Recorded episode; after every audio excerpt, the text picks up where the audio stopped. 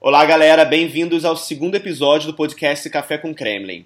E nesse segundo episódio a gente vai comentar as eleições presidenciais aqui na Rússia, Vladimir Putin com uma votação avassaladora, não é nenhuma surpresa, obviamente. Depois a gente vai falar sobre a crise diplomática entre o Reino Unido e a Rússia e a gente termina com um tema mais ameno, que é, claro, a Copa do Mundo. Na primeira parte, quando a gente fala sobre eleições e a crise diplomática, participamos eu, Sandro, e o Felipe, é, porque nessa primeira parte são temas políticos e a Ellen, que é a terceira participante do podcast, ela, como trabalha na Embaixada do Brasil em Moscou, não pode comentar temas da política interna ou externa da Rússia. Correto? Vamos começar então falando de eleições presidenciais. Bem, é, Vladimir Putin teve uma votação impressionante, quase 77% dos russos escolheram dar para Vladimir Putin mais seis anos, um novo mandato, essa reeleição, então, com uma votação impressionante. Mas é, eu tenho visto muita gente falar desses 77%, mas eu chamo atenção para um número que eu acho que é até mais importante. O segundo colocado nessas eleições presidenciais russas é o candidato apoiado pelo Partido Comunista, que é o Pavel Grudinin, que teve mais ou menos 11% dos votos. O Partido Comunista, só para a gente relembrar, não é um partido que representa a oposição da Rússia. É um partido que, na verdade, quando tem as decisões mais importantes é, aqui no parlamento da Rússia, o Partido Comunista concorda e fecha com o Partido Rússia Unida, que é o partido governista de Vladimir Putin. E o terceiro colocado é o candidato que se chama Vladimir Zhirinovsky, que é do partido LDPR, o Partido Liberal Democrata, que não é nem liberal nem democrata, é um extrema-direita, um ultranacionalista russo, que teve mais ou menos 5% dos votos, mas esse partido também, nas decisões importantes aqui políticas da Rússia, eles também fecham com o partido governista de Vladimir Putin. Se a gente soma esses três primeiros candidatos, dá mais ou menos 94% dos votos, que é uma barbaridade imaginar que 94% dos russos, na verdade,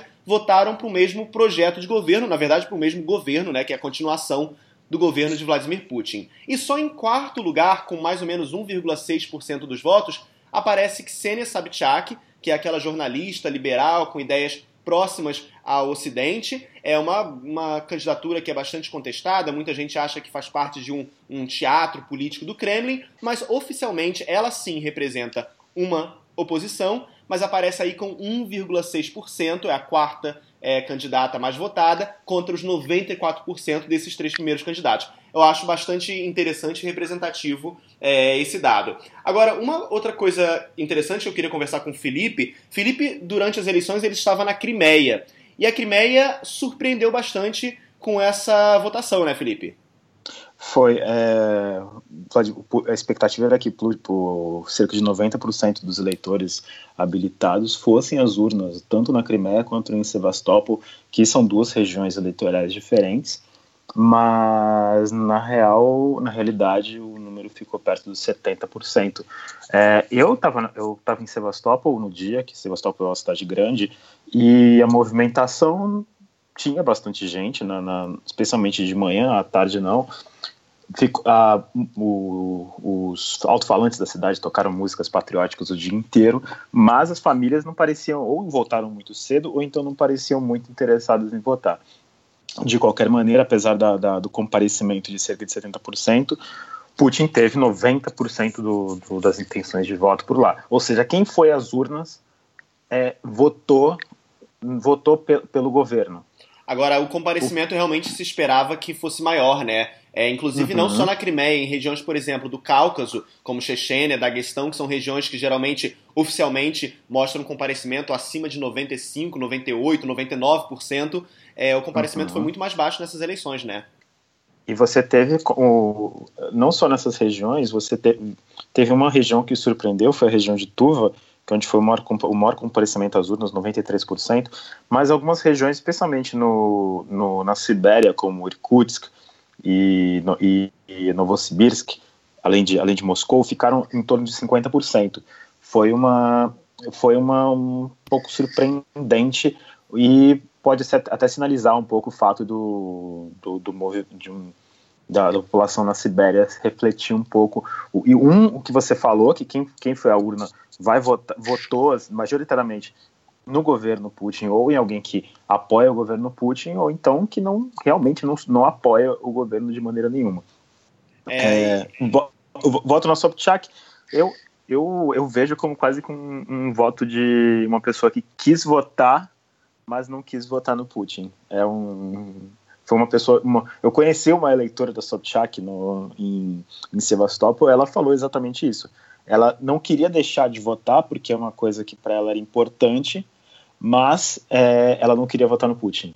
Então ela votou na Ksenia Sobchak, que em Sevastopol teve impressionantes 1,07% dos votos. exatamente. É, eu também conversei com um amigo, na verdade, meu professor de russo aqui de, em Moscou. Ele estava bastante é, frustrado no domingo. Ele me escreveu contando que não sabia se ele ia votar, porque ele não tinha nenhum candidato que ele realmente gostasse, mas ele também não queria não votar, porque isso significaria é, é, apoiar, concordar com, com, o governo Putin.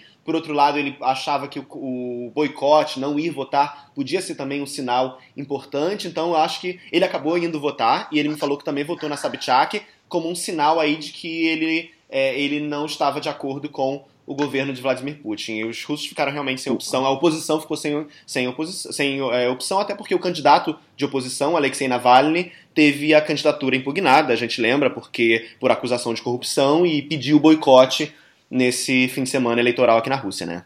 E, me, e mesmo o, existe uma coisa que a gente pode até abordar, uma coisa até um pouco filosófica para essa, essa hora da noite, é que, que é, para o russo é, é, é, importante votar. É, a democracia, por mais falha que ela seja aquilo, é uma, uma coisa nova e que para eles é importante votar. É importante, mesmo que seja uma coisa que, ah, votar para quê? Mas no final, uma, uma pessoa antes de eu viajar para a Crimeia me falou uma coisa que fez sentido depois todo, com todo mundo que eu conversava aqui, ah, não vou votar, não vou votar, não vou votar. São Petersburgo teve um comparecimento de 65%. Uhum. E ela tinha me falado, muita gente que, vai, que falou para você não vou votar, essa pessoa vai votar no dia. Pode ser que não vote no Putin, pode ser que vote no Putin, mas ela vai votar, porque é importante, a gente vai, a gente vai votar. Eu, ela falou para mim, eu, eu acho eu falo que eu não vou votar, mas no dia vai chegar e eu vou votar. Até porque teve uma máquina também coisa. estatal, uma máquina de propaganda para votar muito forte né, em todos os lugares, é, apesar de não, não, não exatamente com, é, com outdoors na, nas ruas, mas existia aí uma ideia de que era um, um ato cívico e votar quando a gente assistia a televisão, isso ficava bem claro, né? Não nas ruas, mas na televisão ficava bem claro. Nas ruas, sim. É, é, não, Moscou, São Petersburgo, não. Em Simferópol me impressionou muito, que uhum. foi o uhum. primeiro cartaz que eu saí do aeroporto. Era um cartaz é, que eu é, escolha o presidente, escolha o futuro, que era uhum. o slogan, da, da campanha. E todas as ruas de Simferópol tinha tinha cartazes, Sevastopol também, em todas as ruas tinha bandeira, bandeiras, muitas bandeiras da Rússia. Uhum. É, perto de uma das sessões eleitorais tinha uma uma senhora que vendia frutas com 50% de desconto para quem fosse votar. É, houve uma sessão eleitoral que, se eu não me engano, foi em Omsk, que eles ofereceram ingressos de cinema para quem fosse votar. Ou seja, e, e, claro, as selfies. Que Sensacional viraram, a história. É. Foram, foram uma. É, viralizou aqui na Rússia, a, a, a, viralizaram as selfies na, na frente da urna. Algumas tinham até um, uma moldura do Instagram outros seguravam a hashtag, votei na eleição. É, não, foi é, interessante porque essa, essa, essa história das selfies, só para explicar para o pessoal, foi uma, foram duas agências, na verdade, de comunicação que foram contratadas para poder fomentar essa, a, o comparecimento dos russos, e uma das ideias que eles tiveram foi, é, foi criar uma campanha, uma, uma um concurso para que as pessoas tirassem selfies votando com uma fantasia. Então tem várias fotos super engraçadas das pessoas fantasiadas de todo tipo de coisa, tirando foto em frente à urna. É, para poder ganhar esse iPhone que era é, o, o, o, prêmio né, dessa, dessa promoção feita por essas agências de comunicação. Mas essa história que você contou, Felipe, é interessante de, de da Crimeia e foi bem interessante para a gente comparar, porque você estava na semana anterior aqui em Moscou, depois você foi para São Petersburgo e terminou as eleições em grande estilo na Crimeia. E realmente acho que a Crimeia foi uma exceção com essa história do clima eleitoral, com as bandeiras, mesmo com um comparecimento mais baixo do que o esperado, mas o clima que você viu lá a gente não viu em outros lugares da Rússia. E, e, isso, claro, também lembrando, a gente já conversou no primeiro episódio, que bem no domingo, o dia, né, a jornada eleitoral, foi o dia do aniversário da anexação da Crimeia, quarto aniversário da anexação da Crimeia, E aqui em Moscou, no palco que foi montado para celebrar a vitória, obviamente, de Putin, é, foi montado um palco aqui perto da Praça Vermelha, tinha escrito no palco Rússia, Crimeia e Sevastopol. Então, é, é, além da vitória de Putin, a celebração era ao mesmo tempo paralela à celebração pela anexação, quarto aniversário da anexação da Crimeia. Então, isso, essa, essa diferença entre a Crimeia e o restante do país, eu acho que ficou muito clara. E quando você contou pra gente, eu acho que ficou ainda mais impressionante, né? Esse, essa diferença. E, né? e só para dizer que não teve nenhuma comemoração em Sevastopol, ocorreu sim uma comemoração no, na frente do memorial aos mortos no, no aos mortos na defesa de Sevastopol contra as forças nazistas. Eram cerca de 200 pessoas, todas muito, muito animadas com bandeiras russas, mas em cerca de uma hora acabou. Na hora que Putin falou, que era por volta de meia-noite, horário de Moscou, é, as ruas já estavam vazias e no, eu tive que, eu confesso que eu tive que pedir pro, pro, pro barman colocar na, na televisão para eu assistir o discurso, porque uhum. as pessoas estavam mais interessadas no jogo da, da, da Copa da Inglaterra. Exatamente. É, agora, vamos ah, falar rapidinho também, Felipe, da oposição. A gente comentou aí a uhum. Sobchak, a gente falou rapidamente de Navalny.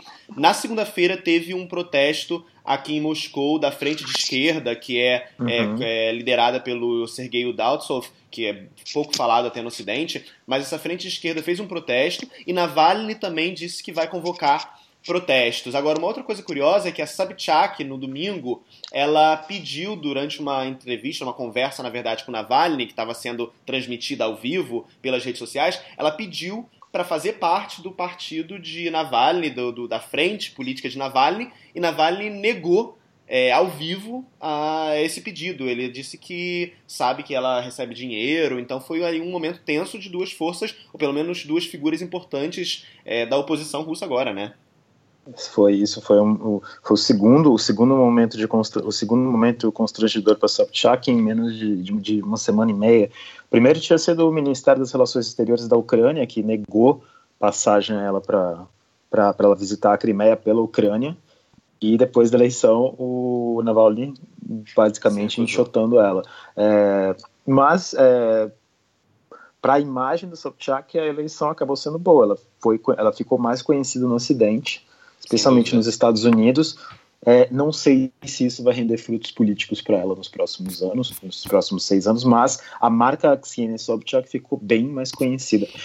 Sandro, eu sei, que a gente está muito curto de tempo, mas eu preciso falar que saiu a, a, a, a, primeira, a primeira pesquisa de opinião pós é, da, do, do, Instituto Levada. O Instituto Levada é, é um dos pouquíssimos institutos que são é, independentes aqui na Rússia. Eles não fizeram, eles não apresentaram pesquisas eleitorais, hoje essa é a primeira, sobre a, a popularidade de Putin. Putin bateu os 80% novamente. 80%, é. Só, só que, por outro lado, o primeiro-ministro Dmitry Medvedev, ele bateu 39%, e ele deve se transformar no principal alvo da oposição, especialmente de Alexei Navalny, nos próximos anos. É, é, enfim. E a gente, como você falou, a gente está com o tempo apertado, mas queria falar rapidamente é, sobre essa crise diplomática Reino Unido e Rússia, que hoje a gente está gravando o podcast na quarta-feira, teve mais um capítulo é, com Boris Johnson. Você quer comentar, Felipe? Sim, é, é, que a, a Rússia, a, tipo, uma, uma bomba que chegou mais ou menos umas seis da tarde aqui, né, aqui pelo horário de Moscou, é, o, durante uma, uma, uma, uma, entrevista, o chanceler do Reino Unido, Boris Johnson, ele fez uma comparação é, entre o em termos de propaganda entre a realização do, da, da Copa do Mundo da, esse ano aqui na Rússia e dos Jogos Olímpicos de 1936 na Alemanha. É, a resposta do. Ele disse que é completamente correto comparar os dois eventos e os dois momentos históricos. É, eu não sei se não, a resposta do Kremlin ainda não chegou. Provavelmente, quando você ouvinte estiver escutando esse podcast, ela já vai ter chegado. E pela comparação histórica, é, provavelmente não vai ser nada gentil ou elegante. É, sem dúvida. Essa, essa resposta do Kremlin comparando Putin, é, o chanceler britânico comparando Putin a Hitler, né, e essa realização dos dois jogos, né, da Olimpíada de 36 e da, e da Copa do Mundo agora de 2018, vamos esperar aí a resposta do Kremlin. Mas, já que a gente falou de Copa, Copa do Mundo, é, vamos mudar agora para um tema um pouco mais ameno. É, a gente tem agora, sexta-feira, o primeiro amistoso do Brasil, um jogo amistoso do Brasil contra a Rússia aqui em Moscou, né, Felipe? Isso, é 50 mil ingressos vendidos já no estádio Luzhniki. O Brasil vai a primeira sequência de, de, de amistosos do Brasil. É, vai ser na sexta contra a Rússia, aqui em Moscou, aí em Moscou, e depois contra a Alemanha em Berlim. É, aqui o, interessante, do, o time já está praticamente todo aqui, e o interessante é a convocação no último, segundo, último momento de um, um jogador chamado Ismaili. Ele é pouquíssimo conhecido no Brasil, mas ele joga, ele joga na Ucrânia, e inclusive ele chegou a ter convite da seleção ucraniana para jogar pela seleção ucraniana em tese, se ele jogar o amistoso do Brasil, ele ainda pode jogar pela Ucrânia pelas regras atuais da FIFA. Ou seja, pode ser que ele mude de camisa é, depois da Copa. É interessante. E... Uhum. Pode... pode... falar, Felipe? Uhum. Não, não, não, pode seguir. Beleza. É, você, Ellen, agora vamos chamar a Ellen, já que a gente parou aí com a política interna e externa da Rússia. Ellen, tá por aí? Tô por aqui sim, gente. Olá. Ellen, Ellen, bem-vinda finalmente a nosso. Finalmente! tá, tá, difícil a gente sair da política, né, com a Rússia. Sim. Mas vamos lá. Ellen, você vai assistir o jogo sexta-feira? Uh, Sexta-feira, sim. Pretendo o jogo, já tem ingresso. Uh, a primeira vez que eu vou ao Lustig, enfim, teve alguns jogos já lá depois da, uh, da inauguração. Teve já um jogo entre Argentina e Rússia ano passado, que infelizmente eu não consegui ir. Mas essa sexta-feira eu estarei lá sim. Ótimo. E você, você é, foi também aos Jogos na Copa das Confederações ano passado, né? Você pode contar um pouco pra gente como foi? Porque eu acho que o, a curiosidade, bem, entre as pessoas que estão vindo para a Rússia, é, os torcedores brasileiros, é com relação, claro, prática, idioma, será que é fácil se deslocar na Rússia sem saber russo? E até acho que para os nossos ouvintes é interessante saber isso, até porque a última Copa foi no Brasil, acho que muita gente deve ter ali é, ajudado os turistas. Como é que é aqui na Rússia, Ellen? Olha, aqui na Rússia, a sensação que eu tive durante a Copa das Confederações é que houve um esforço da organização para disponibilizar uh, funcionários, em geral voluntários, na verdade, para atenderem o público em inglês em outras línguas estrangeiras também. Mas uh, chegou até a ser um pouco engraçado, porque tinham esses voluntários, enfim, crachá com várias bandeirinhas de vários países indicando as línguas, e a hora que você tentava se comunicar em inglês, uh, saía um good afternoon, alguma coisa assim, mas na hora do vamos ver, olha, eu tô com um problema, eu não tô uhum. achando meu lugar, enfim, o bicho pegava, assim. Então dava para perceber que, embora houvesse uma boa vontade enorme deles, uh, não havia necessariamente um domínio da língua inglesa. Não sei, enfim, vai ter um ano, um ano vai ter se passado, né, até a chegada da, da Copa do Mundo, mas essa questão linguística uh, pelo menos por parte dos funcionários ou dos voluntários, não estava tão afiada ainda. Vai é claro que em termos, ainda, né? vai ser uma barreira. É claro que em termos de sinalização, sinalização toda em inglês, enfim, deu para se virar bem, mas probleminhas específicos, perguntas mais específicas já era um pouco mais complicado de se virar em inglês. Agora, isso mudou também, Ellen, nos últimos anos, né? Você está aqui há quatro anos, eu estou há oito anos na Rússia é, bem nesse último ano fora, mas enfim, oito anos é, meio que vindo sempre à Rússia. e é, em Moscou eu lembro que antes era absolutamente impossível há cinco anos encontrar qualquer coisa em outro alfabeto que não fosse o cirílico, né? Era tudo em russo mesmo, é até em Moscou, a capital da Rússia. Agora, é, no metrô, por exemplo, já está muito mais simples, né? Mudou, eu acho que foi o quê? Com, com a Olimpíada de Sochi? Eu acho que a partir de Sochi eles já começaram a mudar. Uh, eu cheguei aqui em fevereiro de 2014, né? Então, quando eu cheguei, ainda tinha muito pouca coisa em inglês, mas já em compara comparação com a primeira vez que eu estive na Rússia, que foi em 2009, eu já levei um susto. Eu lembro que em 2009 eu vim para cá eu dominava muito pouco o alfabeto cirílico, fiquei quatro dias em Moscou, e andar de metrô era um pesadelo, porque você não tinha uma única estação de metrô onde tivessem coisas que não estivessem escritas apenas em alfabeto cirílico. Então, já deu uma bela. Em 2014 já tinha uma certa melhora com relação a 2009, mas agora, às vezes, eu me sinto em outra cidade. Eu faço até uma piada que eu falo, não sei para que eu aprendi russo, porque a hora que eu consegui me virar em russo, as pessoas começaram a falar inglês. Felipe, você notou diferença também porque você veio à Rússia a primeira vez quando mesmo? Qual foi o ano? A primeira vez que eu vim à Rússia foi no longínquo ano de 2000. Ok, a gente é... não precisava falar de data, né? Eu acho que não quero te deixar constrangido.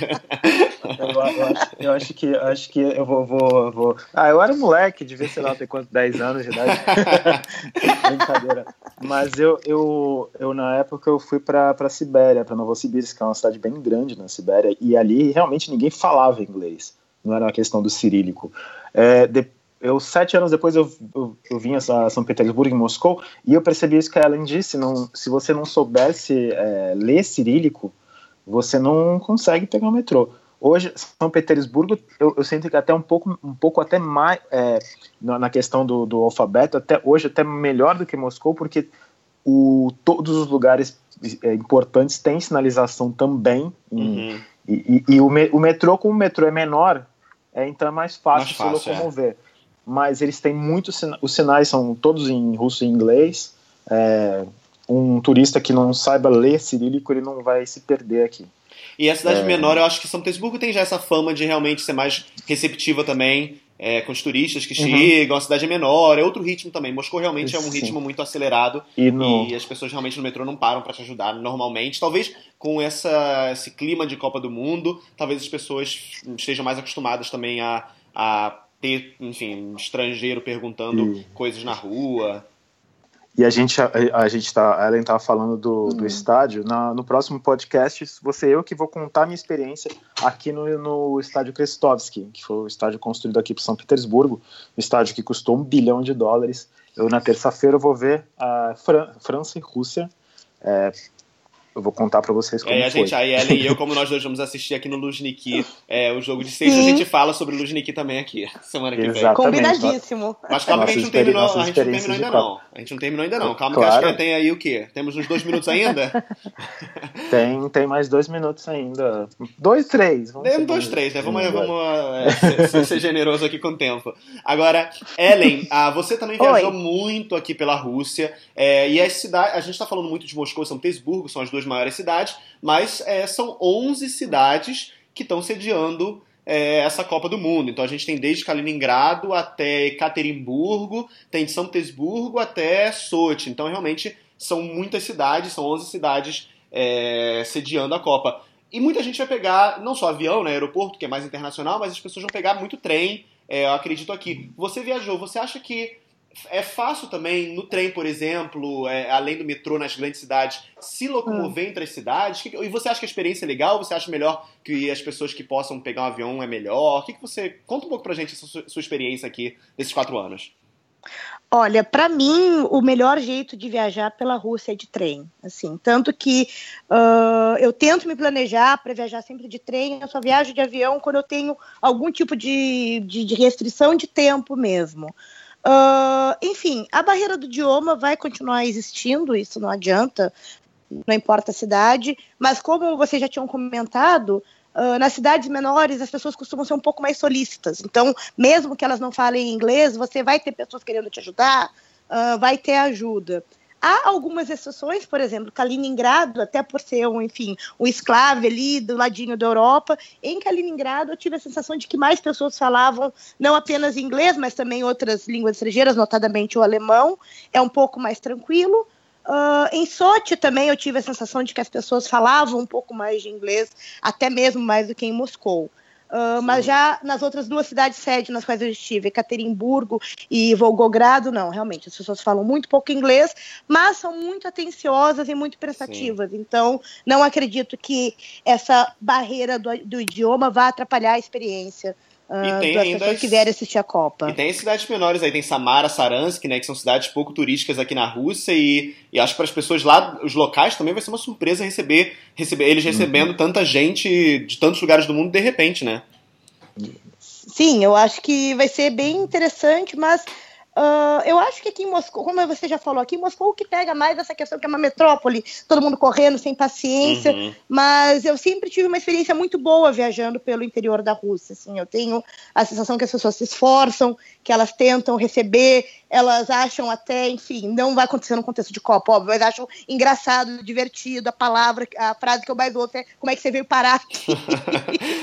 Nós, né, sempre, né? Brasil. Agora, sempre, né? ser, ser brasileiro ajuda ajuda, né? É um clichê, mas ajuda, não ajuda? Na Rússia, muitíssimo, assim. Eu brinco que ser brasileiro é a carta fora da prisão, assim. Qualquer crê que você estiver na Rússia fala, eu sou brasileiro! E já resolve. Depois vamos, vamos eles, separar um podcast para falar por que, que, eles, por que, que eles amam tanto o Brasil. Vamos deixar aí para é, as pessoas para o próximo podcast ou para um quarto podcast, por que, por que, que o Brasil é tão famoso aqui? Nossa, Sim, vale um super a pena falar longo. disso. Dá um podcast Sim. super longo. Deixa eu fazer só uma última pergunta. Longo. Deixa eu fazer uma última pergunta pro Felipe agora e pra Ellen uhum. também. Gente, será que a Copa vai começar meados de junho, vai até meados de julho? Será que vai ter neve esse ano? Quem vem pra cá, pra Rússia, vai ver neve mesmo, mesmo sendo verão na Rússia? Porque, vou lembrar vocês, ano passado, no dia 1 de junho, nevou em Moscou. Olha, é, se Vladimir Vladimir quiser. Não podemos fazer brincadeiras políticas nessa segunda parte do, do podcast. Vamos Não, tô de boa, tô de boa. Não, minha mãe perguntou é... minha mãe e meu pai vêm pra olha... cá, pra, pra Copa. Eu já falei, olha, tragam uns agasalhos, porque vocês aí do Rio de Janeiro, é, eu acho que mesmo o verão na Rússia, eu acho que é bom ficar preparado, né? É, é, provavelmente não vai bater o, recorde de temperatura mais baixa em uma não, Copa do não. Mundo que pertence, que pertence à África do Sul. É, na ah, Copa é? de 2010, sim, foi um jogo no, no Ellis Park, também conhecido pelos jornalistas que cobriram a Copa como Gelis Park, porque a temperatura beira, beirava zero graus. Sério? E Olha também, E também teve uma partida do Equador e, e Honduras em Curitiba, que começou hum. com 3 graus positivos na Copa Olha do. Mundo ano passado. Será que a Rússia é, não, não, esse... não, vai bater recorde? Olha, eu não apostaria não, hein? Enfim. Nunca, nunca duvide da Rússia. Olha, principalmente quando o assunto é clima, enfim. A gente tá com esse inverno prolongado aí. Prolongadíssimo. Vai chegando aqui no sábado, mentir que já ia estar tá quente quando chegarem, vai estar tá fazendo menos três. Então é melhor não apostar muito no calor, não. Sem dúvida. Bem, gente, vamos encerrar porque a gente já falou demais. É, a gente semana que vem volta com mais assuntos diferentes aqui no podcast. Ellen, obrigado pela sua estreia aqui com a gente. Imagina, muito bom. Enfim, estou gostando de participar desse projeto com vocês. Até semana que vem. Até semana que vem. Felipe, de novo aí, aproveite sua semana em São Petersburgo e até a próxima semana também. Até semana que vem. Semana que vem estamos aí com mais russices. Bem, um abraço para todo mundo, gente. Tchau, tchau. Abraços da Rússia. Tchau, tchau. Tchau, tchau, pessoal.